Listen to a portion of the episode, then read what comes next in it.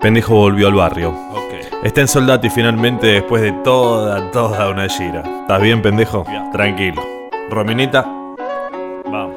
está en la Argentina, dicen. Ya. Ya. ¿Qué dice? Vamos. Eso. Todo puesto sobre la cancha. No pierde nunca el que da revancha. Ya no te hagas el pata ancha.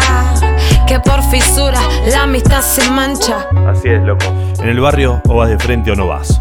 Se habla con respeto porque en principio nadie quiere salir herido. Pendejo estaba hecho una furia. Una prepotencia brutal mezclada con hambre le quemaba las entrañas.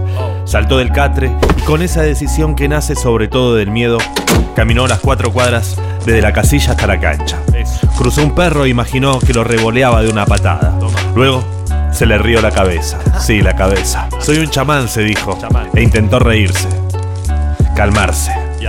Soy un chamán guiado por delfines rosados. Eso, pendejo, tranquilo. Pero seguía avanzando con los puños apretados. Miraba el piso y sentía el peso de las miradas. Iba descalzo, apurado, ciego de rabia, como se dice. En su cabeza sucia retumbaban retos imaginarios, insultos feroces, amenazas sanguinarias. Pero todo lo que dijo al llegar fue: Hola, Hola. hola. ¿Pendejo? ¿Sos vos, pendejo? Sus amigos no lo podían creer. Eran las 12 del mediodía y estaban bebiendo vino con gaseosa. Había unos pibes más chicos que pendejo no reconoció. Estaban sentados a la sombra, detrás del arco. En la canchita los guachos se dedicaban a tirarle piedras a las palomas que descansaban en los caños del techo. Era muy alto y casi no le pegaban nunca. Después de los saludos, pendejo fue al grano. No me importa lo material. Yo te pongo pillo, la actitud es tu moral.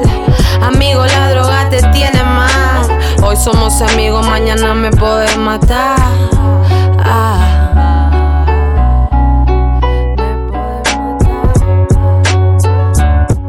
Ayer entraron en casa de mi vieja.